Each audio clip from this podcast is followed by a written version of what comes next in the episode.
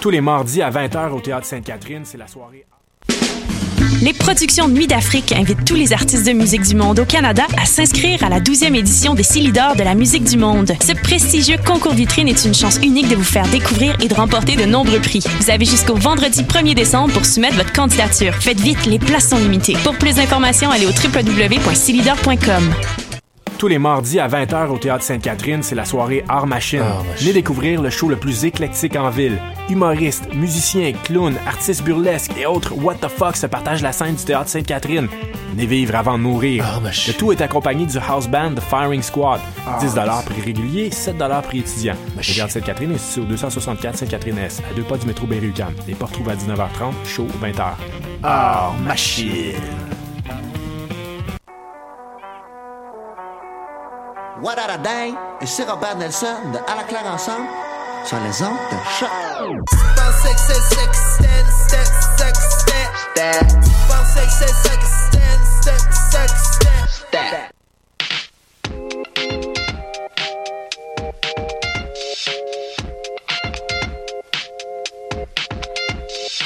L'animal politique, émission du 30 novembre 2017.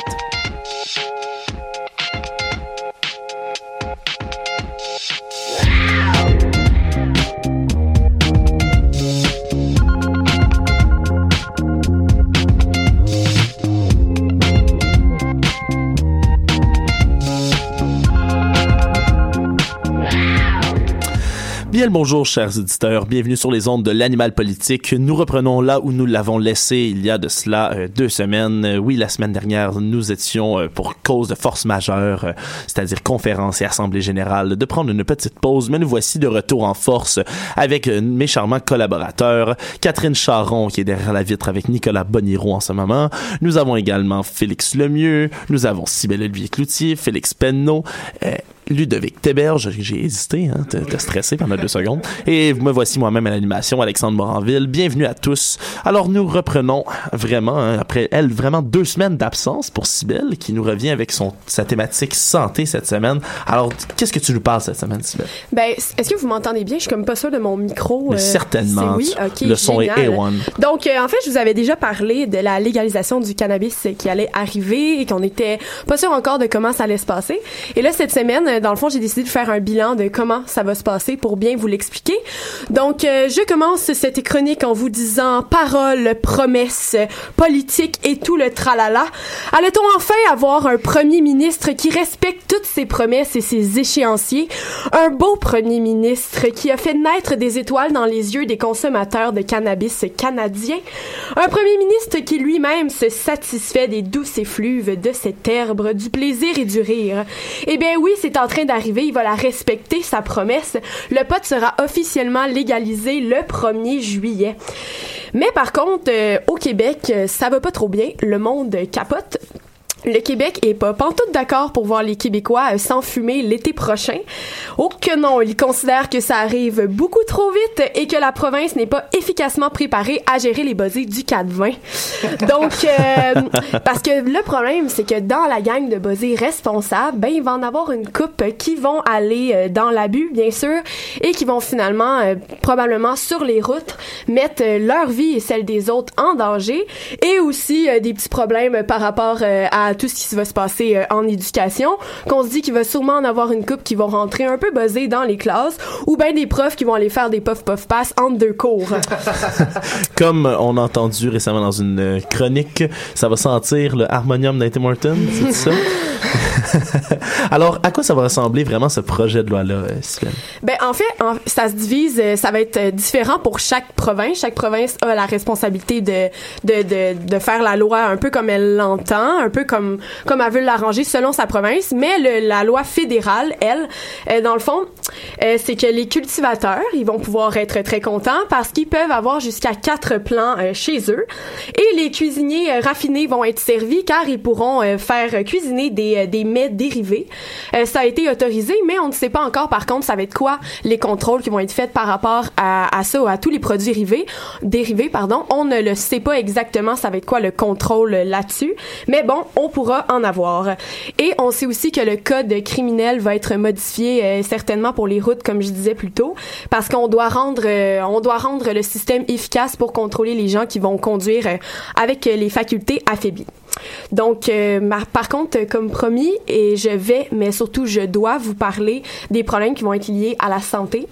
parce qu'il faut le dire, le cannabis, c'est un psychotrope qui est puissant et qui peut causer énormément de dommages dans les cerveaux des jeunes.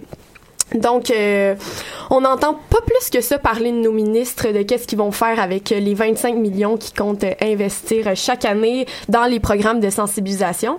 Euh, donc, euh, on ne sait pas comment ça va se faire. Peut-être éventuellement, Phil, il va nous en parler si ça sort bientôt, mais ce serait vraiment pertinent et obligatoire qu'on sache qu'est-ce qu'ils vont faire avec ça. Ça, ça impliquerait qu'il y ait au moins une conseillère en toxicomanie dans chaque école.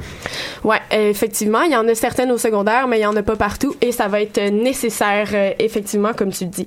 Mais euh, dans une entrevue à Radio Canada que j'ai entendue avec euh, Patrick Roy, dans le fond, il a rencontré une médecin qui va expliquer qui a expliqué tous les défis en santé publique auxquels on va faire face avec la légalisation du cannabis.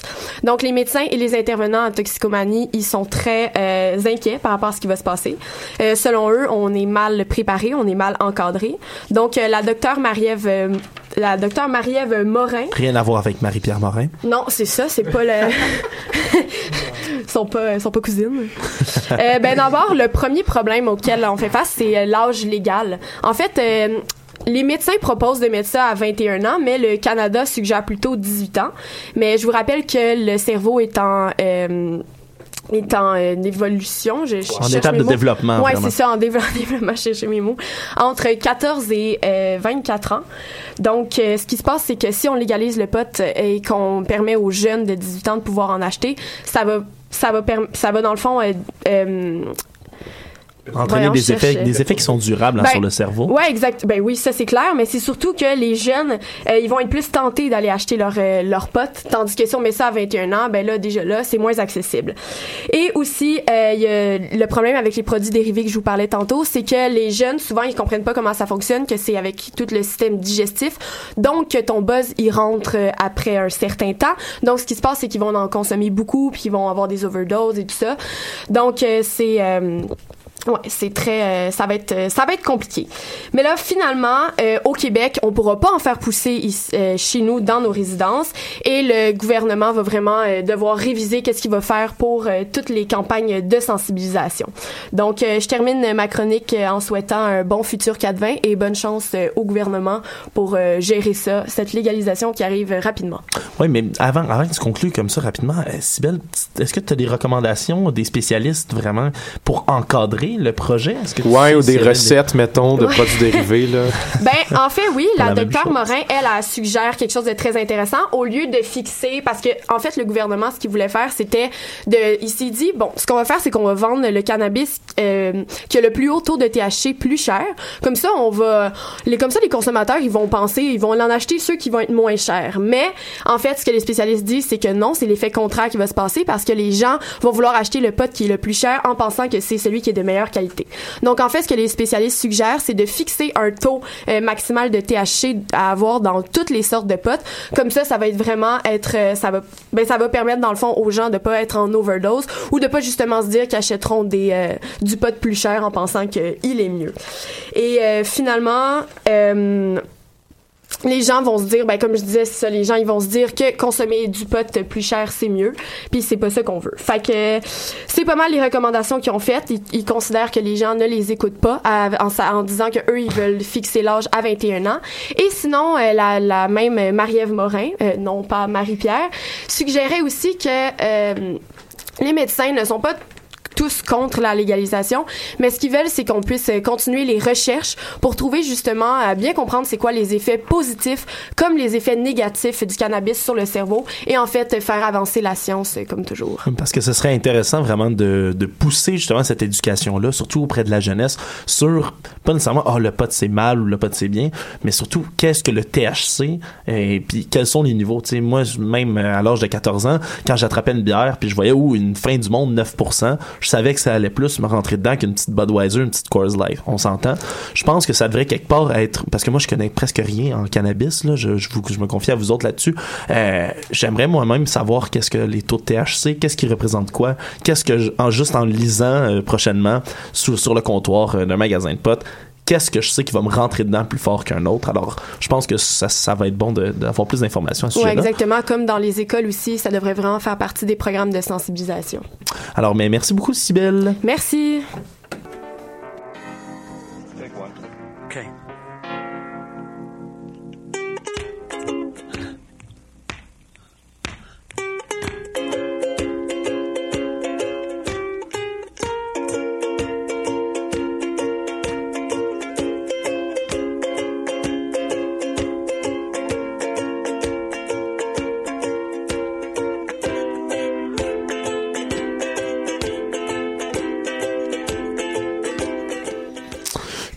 Poursuivons euh, toujours sur les ondes de l'animal politique avec Félix Penneau. Ok, Alors, oui. t'as des petites annonces aujourd'hui, Félix, en éducation, et j'espère que c'est pas juste sur Sébastien Prou. Ben, laisse-moi te décevoir, Alex. Euh, non, en fait, j'ai pas de, j'ai pas de petites annonces spéciales aujourd'hui. En fait, j'ai une annonce, mais elle, elle concerne euh, un de nos collaborateurs euh, qui s'appelle Ludo, puis qui est juste à côté de moi. Alors, euh, Ludo, euh, il est allé à l'Assemblée nationale mardi euh, pour couvrir euh, plusieurs choses et d'autres là, dans un cadre purement scolaire. Mais ça lui a permis de rencontrer notre petit ministre de l'Éducation, euh, Sébastien Prou, dans un scrum.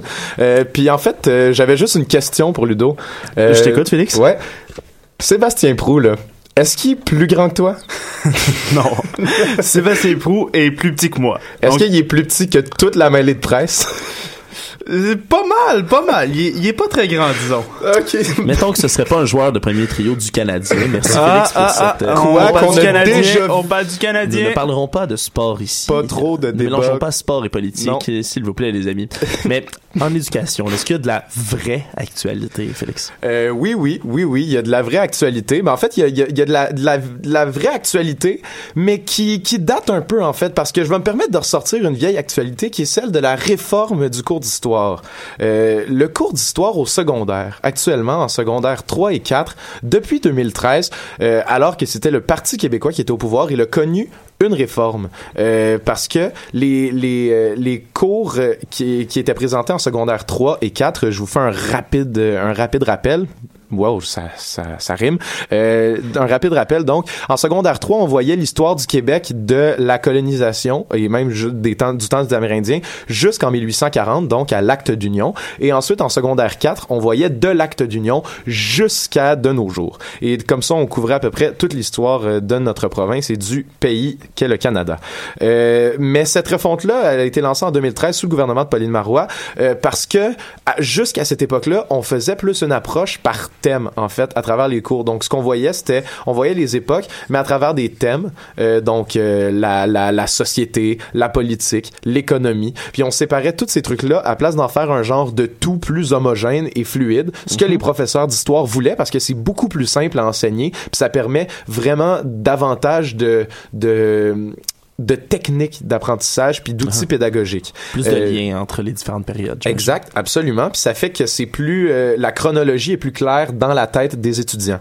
Euh, là, ça, ça, ça, ça a été travaillé, mais il y a eu plusieurs problématiques en fait au cours de la refonte de, ce, de ces cours d'histoire-là, notamment que après une première mouture, les anglophones et les autochtones euh, étaient particulièrement insatisfaits de ce à quoi ça, ça ressemblait, parce que bon, les anglophones d'un côté disaient que les Anglais dans l'histoire ont l'air d'être juste des conquérants, des boss boss euh, puis des exploiteurs. Les méchants. Oui, et les autochtones disaient qu'on parlait pas assez euh, d'assimilation de leur culture.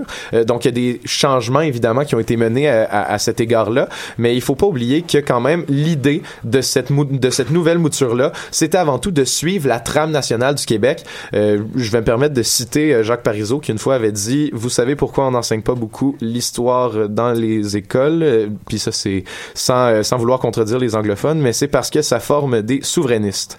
Bref, euh, il y a un nouveau manuel qui a été euh, publié en 2016, donc euh, concernant ces, ces changements-là. Et depuis, en 2016, les programmes ont été majoritairement entrés dans les écoles. Ça, c'est de la vieille actualité. Ouais, alors d'une manière, c'est réglé. Donc, si le programme était rentré en 2016, alors pourquoi tu ressors ça aujourd'hui? Parce que le changement de l'approche par thème à une approche plus chronologique de cette histoire-là a fait ressortir quelque chose d'assez intéressant.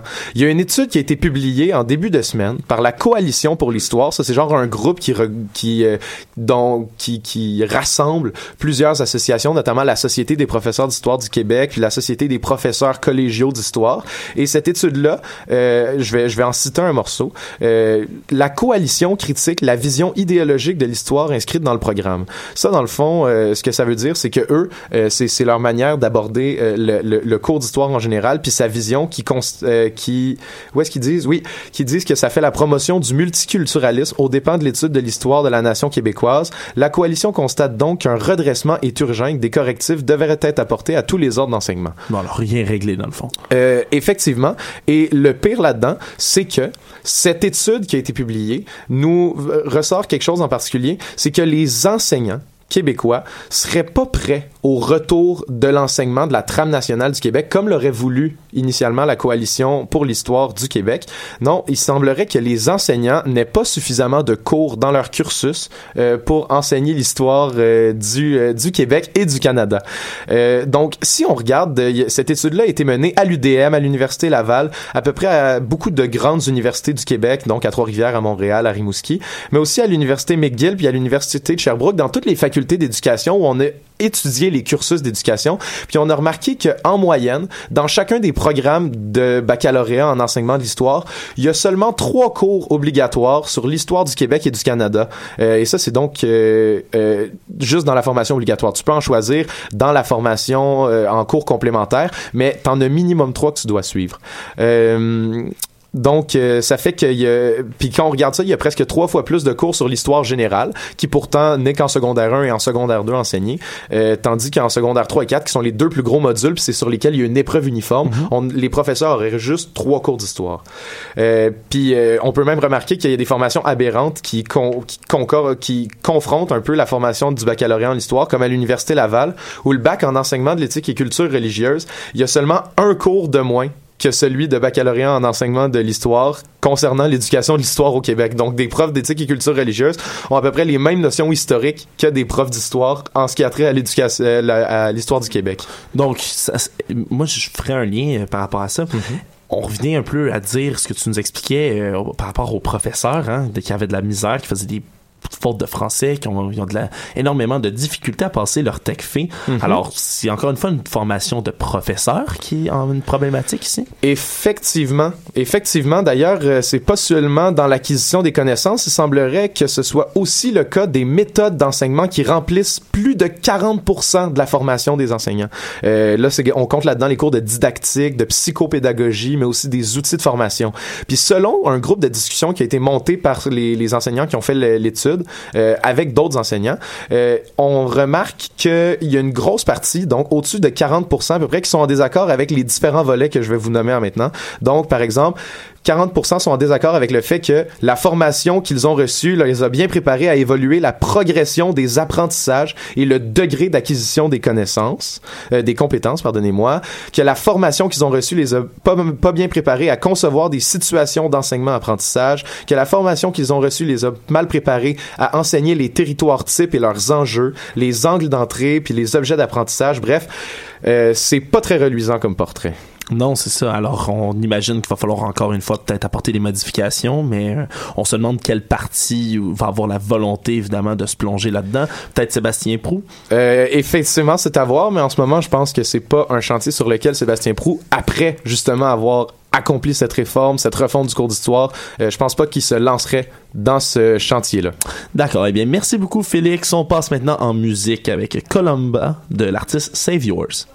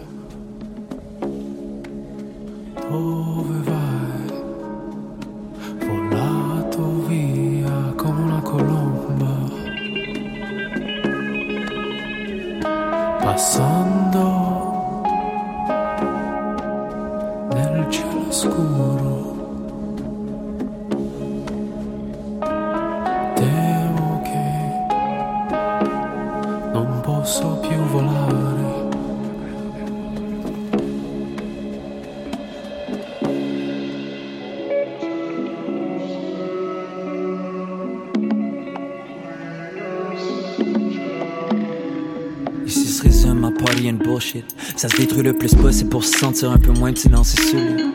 Ça cache tout l'air, ça à ma ça Quand le lendemain matin, ton mal de vivre est aussi gros que ton mal de terre. Regarde autour de toi. Dis-moi ce que tu vois des hypocrites des casse, mais t'es pas au bon endroit. Faut que tu parques tes varices, puis tu dégages. Laisse-les partir avec le cochonnerie comme une tête. Fuck, mais même bras sont les vrais frères. C'est normal à ton âge, we all get lost in translation. Sur les valeurs se perdent. Tu peux plus rien promettre, and at the end of the day, you can only count on yourself. Yourself, yourself and only you. So, dis-moi mon grand maintenant à quoi tu joues? C'était pas beaucoup en jouant à la victime, mais pour ceux qui stop everything, stop what you're supposed to do.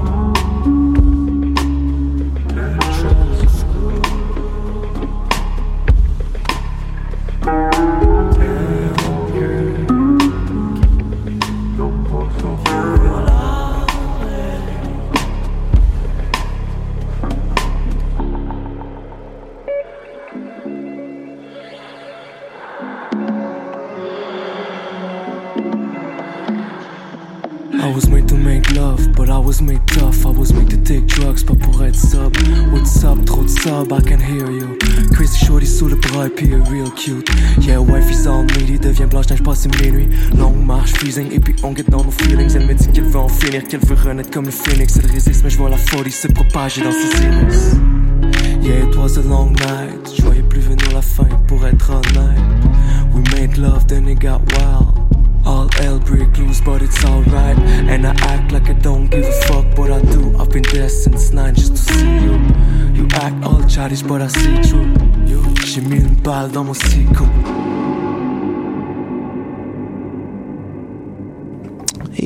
Et nous voilà de retour après cette petite pause musicale sur les ondes de choc à l'animal politique.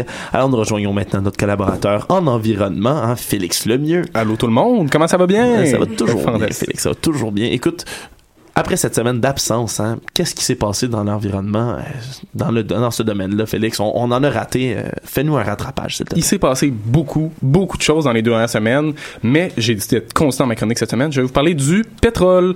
Et oui, le même pétrole qu'on voulait traverser jusqu'au Nouveau-Brunswick. Et je parle aussi du même pétrole qu'on exploite jusqu'aux États-Unis. Le même pétrole qui est valorisé par notre gouvernement de Justin Trudeau. Donc, euh, cette semaine, je vais vous parler du pétrole qui est transporté par TransCanada aux États-Unis. Alors, ça, c'est l'entreprise. Euh, tu parles encore Keystone, l'entreprise qui était responsable du projet de l'Oduc Énergie Est, hein, si je me souviens bien. Oui, exactement. Pour ceux qui ont une excellente mémoire, j'en avais parlé à la troisième semaine de l'émission, donc il y a quand même un certain moment. Et j'avais parlé qu'il avait voulu faire le projet Énergie Est, mais le projet avait été abandonné. Cette entreprise-là d'Alberta est aussi connue au pays puisqu'elle transporte son pétrole des sables bitumineux jusqu'au Texas et dans plusieurs autres États des États-Unis avec un éléoduc qui s'appelle Keystone. Et là, juste faire attention, je ne parle pas de Keystone XL, comme on a entendu beaucoup parler dans ces dernières semaines et même les dernières années, mais d'un oléoduc qui existe déjà. Ça, il y a une différence importante à faire entre les deux. là. Oui, exactement, puisque l'oléoduc Keystone existait déjà depuis 2011. Donc, c'est un oléoduc qui avait été euh, approuvé par Stephen Harper, qui avait été, euh, qui était déjà en place de toute façon, qui avait été euh, commencé à construire aux alentours de 2005 et qui a vu le jour en 2011. Donc, le projet, euh, là, je vais revenir sur euh, Keystone XL, avait connu, vous sûrement vous en souvenez, vous avez suivi l'actualité, un petit peu l'environnement dans les dernières années, suivi un passé relativement trouble, avait été approuvé par le gouvernement de Stephen Harper, après le gouvernement de Justin Trudeau, petite parenthèse à part, le gouvernement de Stephen Harper ne disait pas qu'il était un champion de l'environnement aux conférences internationales sur le climat. Fin de ma parenthèse critique. et euh, avait été refusé par euh, l'administration de Barack Obama qui avait dit que c'était probablement dangereux pour euh, l'atteinte des objectifs environnementaux qui avaient, euh, oh, qui avaient été mis par plusieurs euh, agences euh, aux États-Unis, mais avait été re- il, est, il est revenu à la vie euh, cette année par notre cher président des États-Unis en ce moment, Donald Trump, qui lui avait décidé que le projet était bon pour l'économie américaine et qu'il allait être relancé. Justin Trudeau avait euh, applaudi cette décision-là, mais par contre, c'était pas tout. Il avait fallu passer par l'approbation de trois États. Donc, euh, je- faut que je retrouve, c'était le Dakota du Sud, le Montana et le Nebraska, puisque le trajet doit aussi être approuvé par les législatures euh, plus locales et il devait aussi acheter des terrains sur lesquels allait passer le pipeline. Donc, euh, il avait été vivement critiqué, on le sait, pas juste par euh, les gouvernements, mais aussi par les groupes environnementalistes et même les autochtones.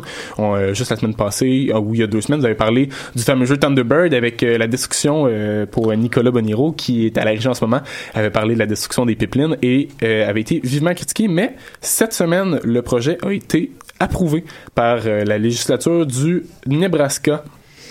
Alors, on peut voir que c'est vraiment une opinion qui est différente, hein, si on peut dire opposée à celle de Barack Obama quand on regarde Donald Trump aujourd'hui. Alors, où on est rendu avec le processus, euh, vraiment, Félix? Donc, comme je l'avais dit, c'est là que je voulais en venir parce que ça a marqué l'actualité plus que le fait que ça soit approuvé. C'est que le Nebraska a accepté euh, le tra- a accepté la construction du pipeline qui était controversée, mais a proposé un nouveau trajet, devait faire un nouveau tracé sur des nouvelles terres. Donc, la compagnie devait acheter des nouveaux territoires, aux propriétaires terriens. Donc, va devoir euh, exproprier certaines personnes après avoir acheté les terres, mais ça reste quand même un tracé qui est faisable et ça va être construit sur un total d'à peu près 1897 km de long, donc qui va devenir euh, se greffer au Keystone qu'on est, qui existe déjà. La raison pour laquelle je voulais vous en parler, c'est qu'il y a deux semaines, donc juste la journée même qu'on faisait notre émission, il y a deux semaines, on a eu un tout petit dégât qui avait été fait euh, sur le Dakota du Sud avec euh, le, le pipeline, euh, le pipeline euh, Keystone qui existait déjà. On a eu une toute petite fuite le matin, les inspecteurs ont arrêté à temps. Juste guesser comme ça auprès des collaborateurs. Combien pensez-vous qu'il y a de litres qui ont été déversés sur le territoire du Dakota? Écoute, Félix? Je l'avais lu en plus, il me semble. C'est pas comme euh, 200 000 ou quelque chose comme ça. C'est Ah, ça, c'est plus. C'est un petit peu plus. On, on doit approcher le million. Je On approche le million, on était je à suis pas sûr qu'on- 797 000 litres. J'ai fait un petite petit, fuite, ça, une petite petite fuite. fuite. J'ai fait, euh, j'ai fait un petit, un petit calcul rapide. Là, c'est l'équivalent de deux piscines olympiques. Oh, un petit dégât. Donc le volume de deux piscines olympiques déversées. C'est pas Calinet qui réglerait ça. Mais mettons. non, malheureusement. Et c'est probablement pas les gouvernements. Et TransCanada, TransCanada était supposé s'en occuper, a dit que la fuite a été réparée et depuis mardi passé, on est chanceux, euh, le débit a repris avec autant de vigueur et autant de force. Et euh, je tiens juste à rappeler que le ministre de l'Environnement avait appu- a appuyé cette semaine, euh, pas le ministre de l'Environnement, je m'excuse, euh, le ministre de- des Ressources naturelles du Canada a approuvé et même salué la décision du D'accepter de construire le pipeline sur son territoire. Et ça, une semaine après la fuite, il a dit, c'est bien, on va pouvoir euh, développer l'économie ensemble. Et vous savez, mon amour pour Twitter, j'ai- j'avais le goût d'aller un petit peu dans ma critique et c'est dommage parce qu'on n'a pas vu de commentaires de la part du gouvernement Trudeau à l'encontre de la fuite de dire c'est un peu dangereux, il faudrait peut-être revoir nos pratiques, améliorer la structure, surtout si on est pour en construire une extension. Et j'ai fouillé le Twitter de notre cher ministre euh, Catherine McKenna et je n'ai pas trouvé de message pour dire que c'était triste et qu'il fallait agir, mais à la place j'ai trouvé un merveilleux commentaire qu'elle avait écrit le lendemain, donc le vendredi de la fuite. Nous Ensemble, écoutons. nous allons construire un avenir propre pour tous les citoyens. Oh, un petit dégât. Un tout petit dégât. Et c'est propre quand même. C'est sur ça que je vais finir ma critique et ma chronique pour dire que le risque existait et malheureusement le risque est arrivé. On va voir qu'est-ce qui va se produire avec qui son Excel dans les prochaines années. Parce que les critiques des pipelines, hein, finalement, sont justifiées quelque part parce qu'une fuite dans un pipeline, c'est si vite arrivé, puis c'est pas des bandits de grand chemin qui font des Surtout trous que ça peut traverser, ou, euh, ça peut traverser des zones vraiment, Oui, vraiment à risque comme Sand Hill euh, en Saskatchewan. qui est considéré comme écosystème protégé et dangereux. Ouais, écoute, merci beaucoup Félix. À la semaine prochaine.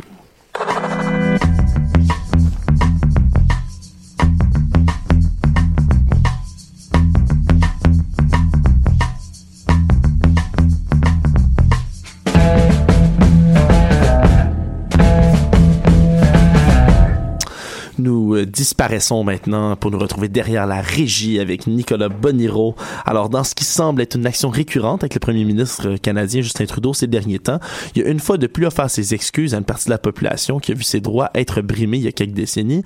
Alors, euh, pourquoi il était au Labrador et à Terre-Neuve euh, la semaine dernière? On en a beaucoup entendu parler, mais fais-nous un rappel. Le premier ministre était à Terre-Neuve et au Labrador pour euh, offrir ses excuses aux victimes des pensionnats autochtones de la province. Euh, ils ont obtenu un règlement avec le gouvernement fédéral l'an dernier et euh, ils réclamaient que le premier ministre reconnaisse officiellement les torts qu'ils avaient subis. Euh, donc, ils ont reçu 50 millions de dollars distribués auprès de 1000 victimes et euh, 300 euh, survivants des pensionnats étaient présents lorsque le premier ministre Justin Trudeau s'est excusé. Et de- de- depuis le, le début de cette bataille juridique-là, qui est un autre euh, recours collectif, comme euh, je vous avais euh, Un parlé... des euh, nombreux recours. hein. Il y en a plusieurs déjà. Ouais. Euh, celui-là aussi est assez long. Il s'est étiré sur une dizaine d'années. Et donc, environ euh, 100 victimes sont mortes et elles ne pourront pas recevoir ni d'excuses ni d'argent à cause de cela. C'est triste. Et Justin Trudeau était à, à Happy Valley Goose Bay, au Labrador, et euh, il a indiqué que ces excuses auraient dû avoir eu lieu depuis euh, plus longtemps, de- depuis longtemps. Euh, ces excuses arrivent après le défaut, le dépôt, oui, pardon, du rapport final de la commission de vérité et réconciliation que je vous avais également euh, mentionné euh, À, à multiples reprises, oui. Et qui demande au gouvernement fédéral de travailler en collaboration avec les demandeurs qui ne sont pas visés euh, par la Convention de règlement relative aux pensionnats indiens. Alors, énormément d'excuses pour Justin en quelques semaines quand même. Alors, euh, qu'est-ce que la Convention de règlement euh, relative aux pensionnats indiens que tu viens juste de mentionner exactement? Euh, eh bien, en 2008, donc il y a neuf ans, les conservateurs et Stephen Harper avaient tenté de régler la question des pensionnats, euh, qui était déjà, imaginez-vous, d'actualité à cette époque-là.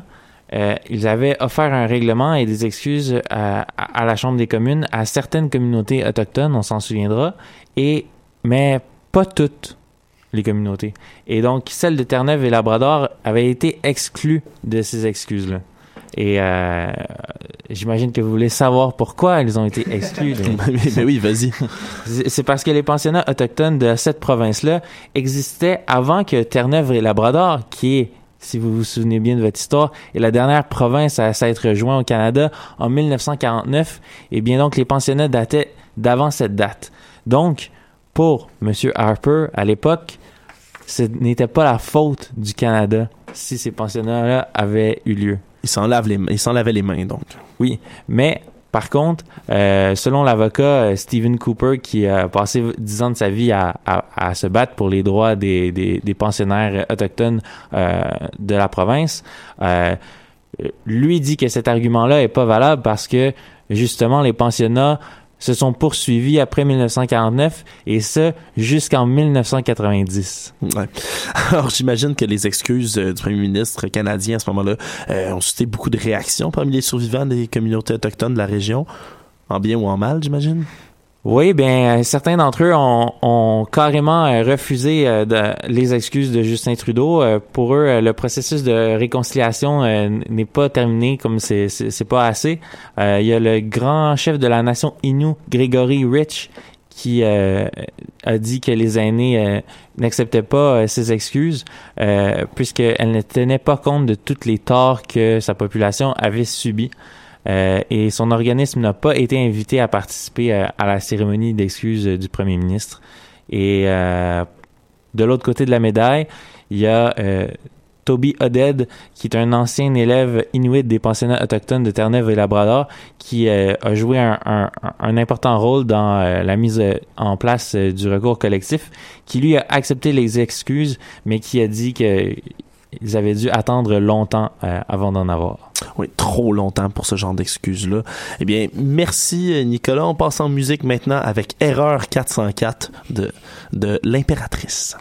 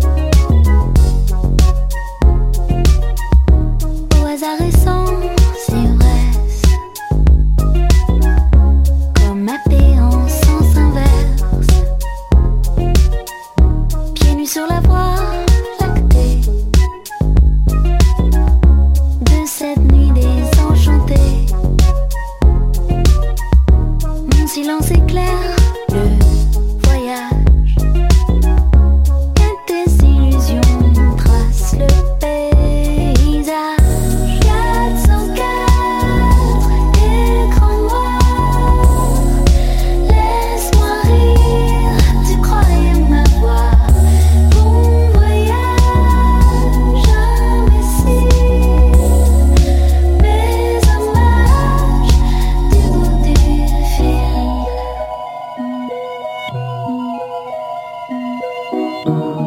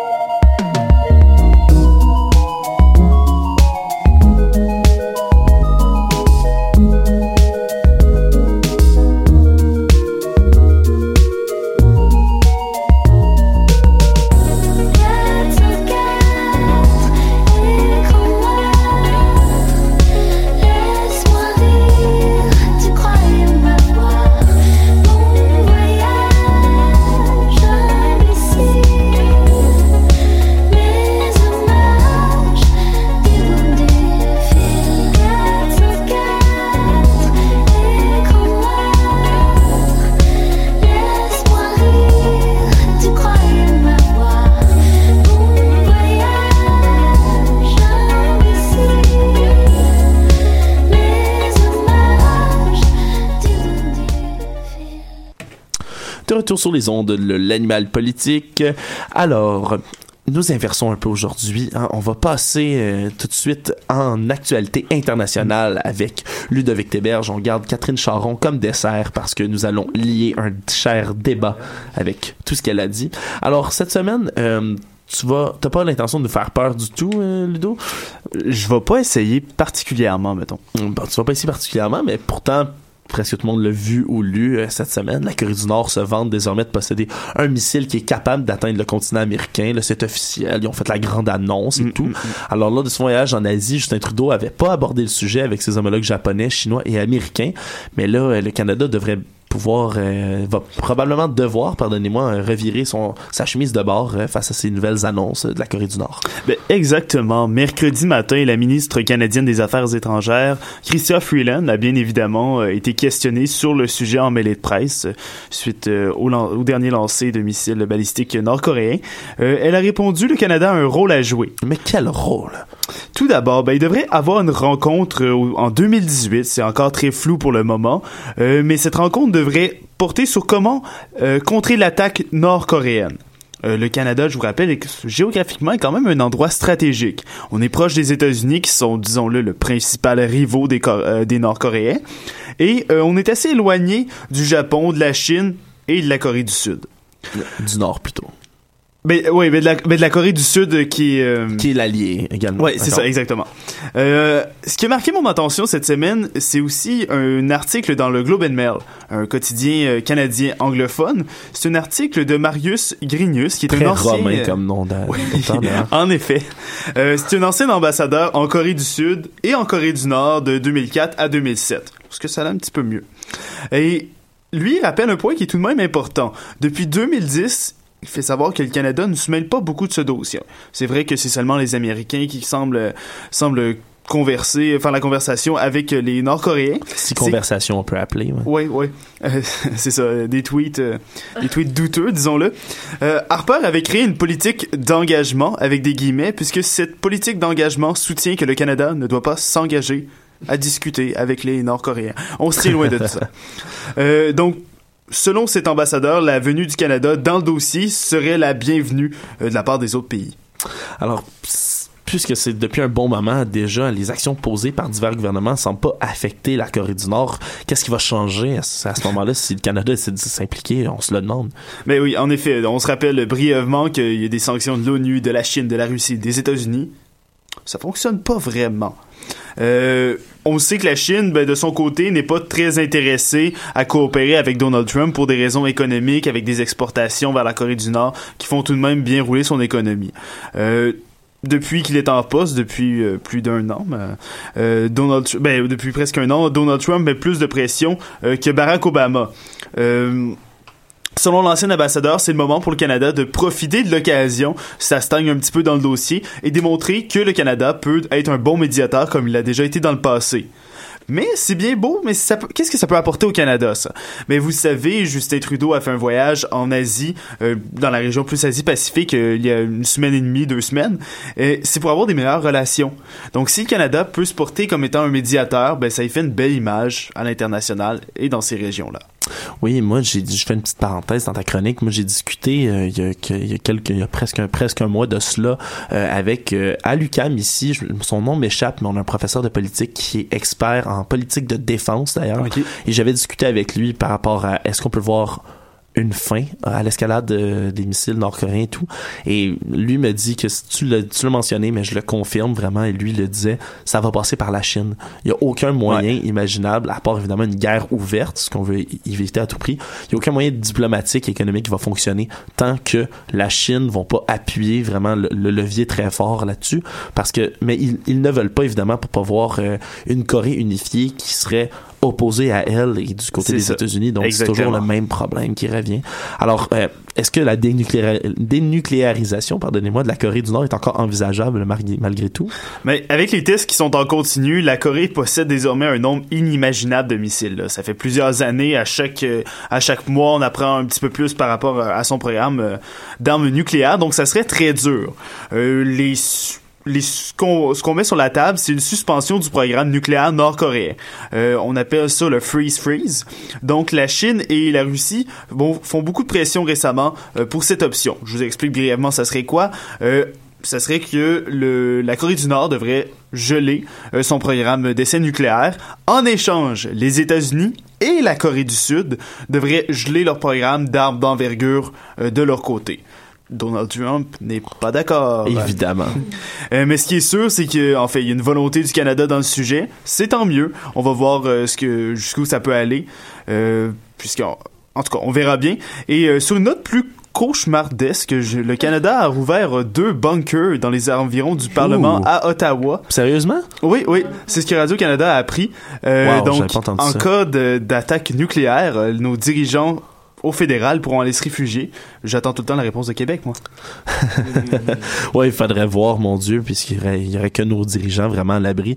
En Corée du Sud, hein, c'est, je partage un détail qui est à la fois amusant et très inquiétant. Ils ont des réseaux hein, de bunkers complets qui parcourent Séoul, la ville au complet. le sous-sol, ce n'est que bunkers et abris de métro qui peuvent être transformés rapidement en abris antinucléaires. C'est vraiment euh, impressionnant. Alors, merci beaucoup, Ludovic, puis on va essayer de pas faire trop de cauchemars ce soir.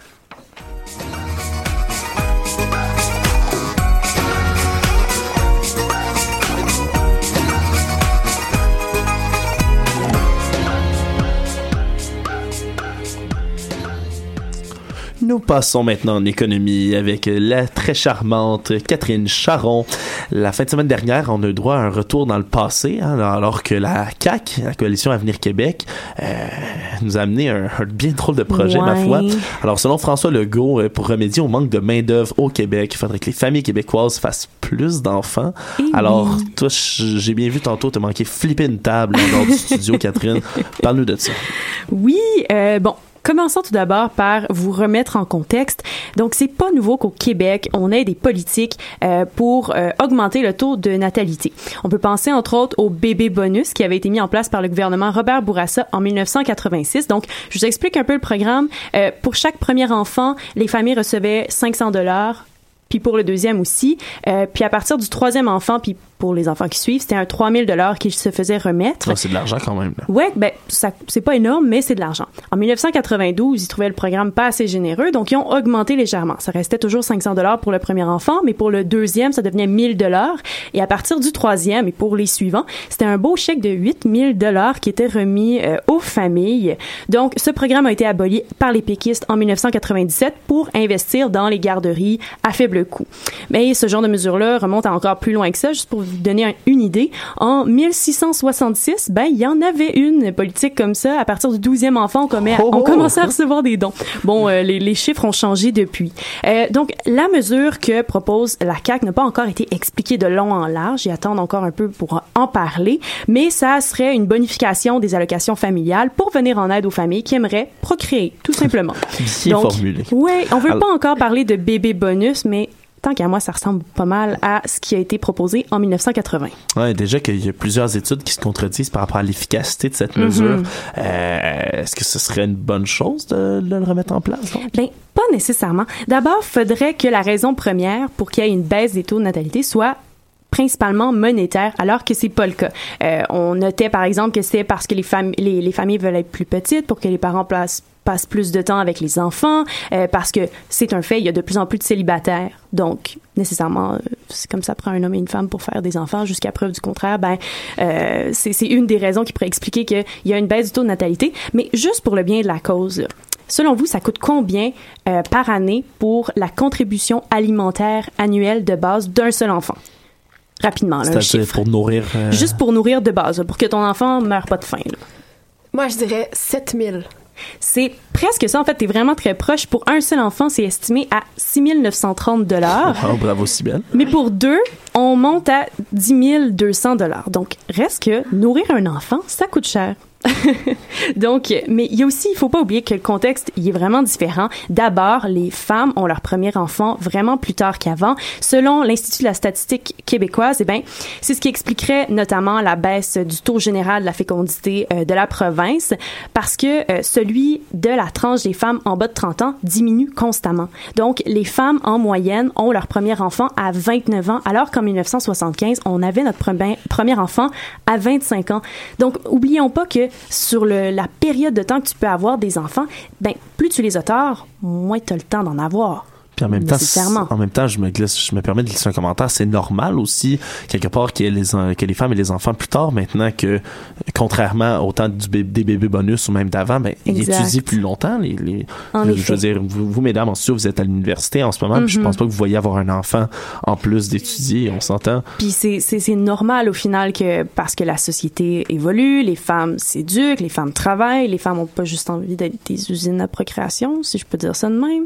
Euh, donc ça se peut, puis faut, faut prendre ça en considération. Donc c'est pour ça que c'est pas nécessairement une bonne chose les bébés bonus entre guillemets. Mais là, si la CAQ veut tant s'opposer à cette baisse de natalité-là, et- euh, ça doit avoir un impact sur l'économie, une baisse de natalité, non? Ben oui, je vous parle pas de ça juste pour me, euh, me fâcher parce que c'est une politique légèrement euh, régressive pour les femmes. C'est parce que ça a un, c'est pour régler un problème économique. Donc actuellement, puis tu en as parlé en début de de, de, de, de, de chronique, ben c'est qu'on a un problème de main d'œuvre. Donc en ce moment au Québec, c'est entre 70 78 000 et 147 000 emplois qui sont disponibles et non comblés. Espérons tous en journalisme. Mais faut pas oublier que une mesure nataliste, on peut pas mesurer ces impacts actuellement. C'est dans une vingtaine d'années, quand ces enfants-là vont être en âge d'être sur le marché du travail, que là, on pourrait commencer à, à avoir un impact positif pour euh, faire en sorte qu'il y ait une régénérescence de la société. Parce que ça, c'est un fait. D'ici 2050, le nombre de personnes âgées de 65 ans et plus va atteindre, va augmenter de 87 Donc, il faut nécessairement pallier à cette diminu- diminution de mains euh, dans, dans le de production finalement. Oui. Donc, euh, une diminution de la partie de la population, euh, c'est sûr que ça, ça a un, un impact sur l'économie parce que ça peut faire euh, diminuer la croissance économique, ce qui inévitablement va avoir un impact sur les salaires, les finances personnelles, la qualité de vie. Puis juste au niveau des finances du gouvernement du Québec, si tu as moins de gens pour payer des taxes, ben nécessairement le Québec va avoir moins de sous à donner dans les programmes d'aide et services publics. Mais là, il existe d'autres manières de pallier à ce vieillissement-là. Je veux pas nécessairement mettre les pieds là-dedans parce qu'on peut ouvrir euh, la porte à un tout autre débat, hein, celui-là. euh, Oui. mais on parle d'immigration quand En même. effet. Et c'est là où est-ce que les mesures qui ont, ou du moins les, les prises de position qui ont été euh, dites durant le, la rencontre de la CAQ a été un petit peu troublante selon moi. C'est-à-dire que on parlait du, du fait que la CAQ était, et je cite euh, Monsieur Stéphane Le Bouillonnec, qui est le président de la CAQ, euh, donc ce parti est la seule formation à offrir la croissance économique et la préservation de notre identité. Donc quand on commence à mélanger ces deux termes-là, on tombe dans un terrain glissant. Euh, donc, en d'autres termes, la solution, selon lui, elle ne se trouve pas dans l'immigration, parce que l'immigration, oui, c'est une autre avenue pour pallier au manque de main-d'œuvre. Ben, elle est pas là, puisqu'on veut protéger l'identité québécoise. Donc, grosso modo, là, ce qu'il est en train de nous dire, puis là, c'est moi en tant que femme, je pense que c'est ce qui va lancer le débat. Moi, j'entends ça, puis je trouve que c'est hyper, hyper discutable comme prise de position, Mhm. parce que ce qu'on est en train de dire aux femmes, c'est femmes, lâchez votre job, devenez des usines à procréation pour qu'on ait des belles petites mains pour aller dans nos usines, puis euh, Des petites mains blanches. des hein, petites mains blanches euh, qui se nourrissent de poutine puis qui, qui parlent le joual. Puis euh, à partir de ce moment-là euh, l'identité québécoise va être euh, gardée. Puis euh, on va avoir des gens pour aider à la croissance économique. Je trouve que c'est franchement réducteur pour le statut de la femme Bon, alors, je sais pas si. Alors, ceci commencerait donc notre période de débat. Alors, euh, est-ce qu'on aurait un avocat du diable qui est prêt à se lever et à parler en faveur d'une telle politique ici à l'émission? Félix, t'as l'air de vouloir te lancer dans Ah, la loin de moi de parler contre ça, mais euh, euh, avant de dire que c'est uniquement réducteur effectivement pour le statut de la femme, je pense que c'est surtout un manque de, de, de, de vision. Euh, de la part de la CAQ dans le sens où euh, si on veut véritablement euh, augmenter le, le, le, le taux de le, ben, le nombre de main d'œuvre si on veut si on veut par exemple augmenter le, niveau de natalité dans un pays ou en tout cas s'assurer qu'on ait une population qui est, qui qui est bien éduquée parce qu'elle a les moyens de le faire la, ben la, la, meilleure solution c'est peut-être pas de justement essayer d'a- d'avoir l'espèce de taux de renouvellement de la population qui se situe à comme 2.1 enfants par famille là, mais comme euh, euh, peut-être de franciser euh, les très nombreux immigrants qu'on a la chance de recevoir dans notre pays euh, en ce moment. Un rapport avec d'ailleurs- tes dépl- Oh, vas-y, Oui, oui, ben, ben d'ailleurs, la CAQ veut diminuer le, le taux actuel qui est, qui est à 50 000 immigrants par année. Il veut le baisser à 40 000, tout Ouais. comme le Parti québécois d'ailleurs. Réduction de 10 000. Et- exactement. Puis, euh, en fait, le souci, c'est que 50 000 immigrants par année, c'est ce qui permet à la société actuellement de se garder la tête hors de l'eau par rapport à la quantité de gens qui sortent du marché du travail. Donc, tu sais, c'est- c'est- touché comme situation, c'est ça. On, on le sent, je pense, dans mon ton de voix que je suis, je suis choquée. Mais c'est vrai que c'est important de, de penser à ce renouvellement-là de la population qui est jeune. C'est, on, on peut comprendre la, la motivation de la CAQ de faire ça en tant que tel. Euh, cela dit, c'est vrai qu'ils utilisent peut-être pas la meilleure moyen. Ils utilisent un débat identitaire plutôt pour. euh, En plus. Ouais, Ludovic, tu voulais quelque chose Puis, par rapport à la francisation, je pense que la CAQ, son programme euh, pour le- les nouveaux arrivants qui ne parlent pas français, leur donne vraiment, je crois, c'est trois ans. Puis après ça, ils sont ah, on va réévaluer ton statut. Et ben si ça fonctionne pas, ben bye bye. Ah ouais, c'est c'est inclus dans le programme, ça? C'est c'est très touché là-dessus, mais Ouais, mais tout de même, mais c'est c'est discutable, sais, comme, comme dit Félix, il faut les franciser, mais à, à quel point, à quel prix, euh, je sais pas, Félix, Ben, deuxième ben, moi, Félix, c'était pour euh, relancer sur Félix sur Ludo aussi. Là. Surtout qu'il y a un rapport de la vérificatrice générale qui a été paru la semaine passée qui disait justement que l'intégration des immigrants depuis les dernières années sous le régime libéral avait été globalement un échec et ces immigrants-là qui sont, qui sont au Québec depuis des dizaines, depuis au moins une dizaine d'années, depuis plusieurs années pour certains, c'est des Québécois, ils vivent au Québec, peu importe ce que la. CAQ va dire. En effet, ils, ils mangent sont- la poutine. c'est ça, ils- ils sont québécois.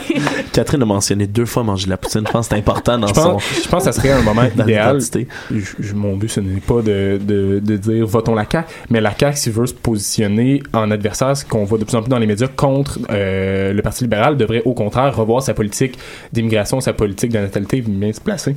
Et Je, je pense quand même que c'est une bonne. Je vais dire tout de même, c'est une bonne chose, même si c'est mal amené, c'est une bonne chose. Je pense que en, tant que société, on commence à se poser des questions tout de suite sur le renouvellement parce que ça s'en vient. Là, les, les baby boomers, ils commencent à, à vieillir vraiment beaucoup. Alors, euh, euh, il y a beaucoup de monde qui veulent réagir. Ben, Catherine. rapidement, une des solutions pourrait être l'automatisation. Mhm. Plutôt que de donner de l'argent aux femmes pour qu'elles fassent plus de bébés, ben donner des- de l'argent aux entreprises pour qu'elles puissent automatiser les processus de création. Mais Parce que déjà là, tu diminues la quantité d'employés que tu as besoin de. Mais c'est sûr qu'il y a un risque à ce niveau-là aussi parce qu'il y a des gens qui peuvent pas nécessairement prétendre à travailler uniquement dans le secteur tertiaire euh, en termes d'économie, puis que c'est sûr que ça crée euh, de l'emploi, puis aussi ça permet d'avoir de plus nombreux consommateurs pour des gens qui ont peut-être des moins hauts niveaux d'éducation ou dont les diplômes qui viennent de l'étranger sont pas reconnus par Euh, exemple. Nicolas, l'autre côté de la vitre, tu voulais réagir? Oh que oui. J'ai plusieurs choses à dire. Premièrement, euh, ce que le deuxième Félix a la chemise la plus foncée a dit. Félix le mieux. Oui. Euh, je, je suis parfaitement d'accord avec son point sur le fait euh, des, des immigrants euh, que, que c'est pas la, la, la, la, la façon de les remplacer. C'est un peu ce que tu as dit, si je me trompe pas. Oui. Euh, je, je suis d'accord avec ce point-là.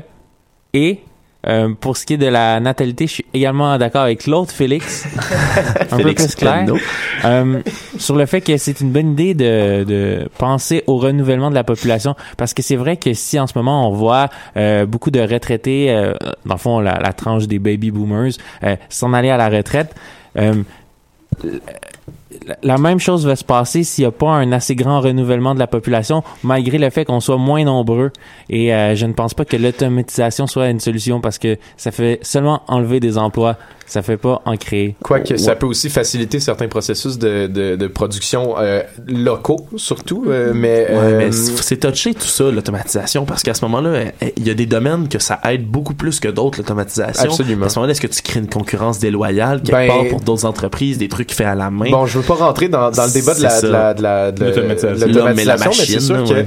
moi, ce que j'aimerais souligner, c'est qu'on remarque aussi que cette politique-là, subtilement, en, en, en arrière-fond, tu sais, la politique de la CAQ, elle est très axée sur l'identitaire. Puis on remarque donc qu'il y a une idée très protectionniste autour de Mhm. ça, très identitaire. Puis d'une certaine manière, ça fait que la CAQ se positionne peut-être un peu plus euh, du côté bleu que rouge, un peu, si on veut, euh, dans le spectre politique actuel. Je parle de souverainisme Ouais. puis de fédéralisme ici. Ben, une récente étude, euh, excuse-moi de t'interrompre, Ouais. euh, venait confirmer cette semaine que euh, la CAQ jouait beaucoup dans le bassin de population qui voulait aller rejoindre dans celui du PQ pour concurrencer le Parti libéral. Et euh, il y avait toute une, une analyse statistique, je crois que c'est avec l'actualité qui faisait euh, comment, si les libéraux perdaient, ça serait avec un PQ fort, Ouais. mais avec euh, une déconstruction un peu plus de la CAQ et ainsi de suite. Et on voyait qu'ils vont, qu'ils vont vraiment dans le même pool de population pour être élus. C'est sûr qu'en ce moment, tout le monde s'entre-déchire l'électorat que le PQ perd. Mais ce que je pense, c'est que, ben, ce que j'ai l'impression, en tout cas, c'est que, bon, Machiavel disait, euh, pour, faut- pour, pour diviser, euh, faut diviser pour mieux régner. Et le Parti libéral a toujours été très fort à ce niveau-là, justement, en séparant cette espèce de base immigrante, allophone, euh, de la base euh, euh, québécoise, francophone, etc. Et euh, quoi, pas, les, immigrants sont aussi des Québécois en termes de citoyenneté et tout. Mais bref, on, on comprend ce que je veux dire. Puis la, la CAQ, on dirait, tombe un peu à nouveau dans ce piège-là en s'aliénant, si on veut, toute la base allophone immigrante, alors que la solution serait plutôt justement de valoriser leur intégration dans la société parce que si on les intègre correctement, qu'on les francise, qu'on leur offre une éducation qui est similaire à celle des autres Québécois, mais là, à ce moment-là, on peut avoir un bassin de population qui est bien éduqué, puis qui est homogène, pas juste au niveau de la couleur, puis de la tradition sirop d'érable, etc. On est capable d'avoir euh, une population qui parle, où tout le monde parle français et anglais, et où tout le monde est capable de s'entendre pour faire des choix de société qui sont plus éclairés. Ouais, parce que quelque part, moi, je- quand Catherine parlait tout à l'heure, puis j'écoute euh, cette loi-là et tout, quand tu dis, oh, on veut vraiment réduire le, le- le nombre d'immigrants, puis vraiment focuser sur les Québécois blancs de souche qui font plus d'enfants. Moi, moi, ça fait gricher mes oreilles, sincèrement, parce que tu l'as dit, ça valorise pas justement ces immigrants-là qui viennent au Québec, puis en quoi tu as envie de t'intégrer dans une culture, à une langue comme ça, si euh, on, on traite un peu comme une différente sorte de citoyen? C'est pas toi qu'on vise à faire plus d'enfants parce que t'es pas vraiment un Québécois.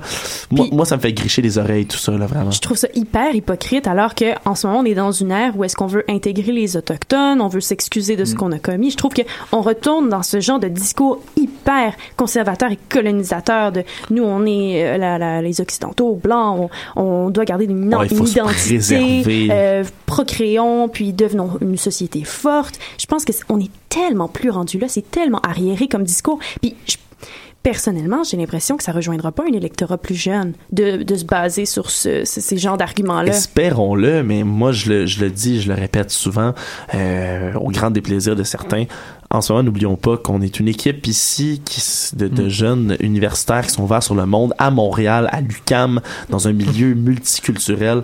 On dit ça ici de notre jeunesse que nous connaissons, mais malheureusement, loin des yeux, loin du cœur, dans d'autres régions euh, du Québec. C'est Euh, possible, Je vais éviter le terme région, mais ailleurs, je, je suis convaincu malheureusement qu'il y a des gens qui il y a des jeunes qui sont éduqués autrement puis qui vont Mhm. puis ils vont croire en ces politiques Le populisme n'a pas d'âge. oui, le populisme n'a pas d'âge tu le dis puis partout sur la planète en ce moment euh, on voit autant qu'on avance quelque part, autant qu'on fait des régressions dans d'autres domaines.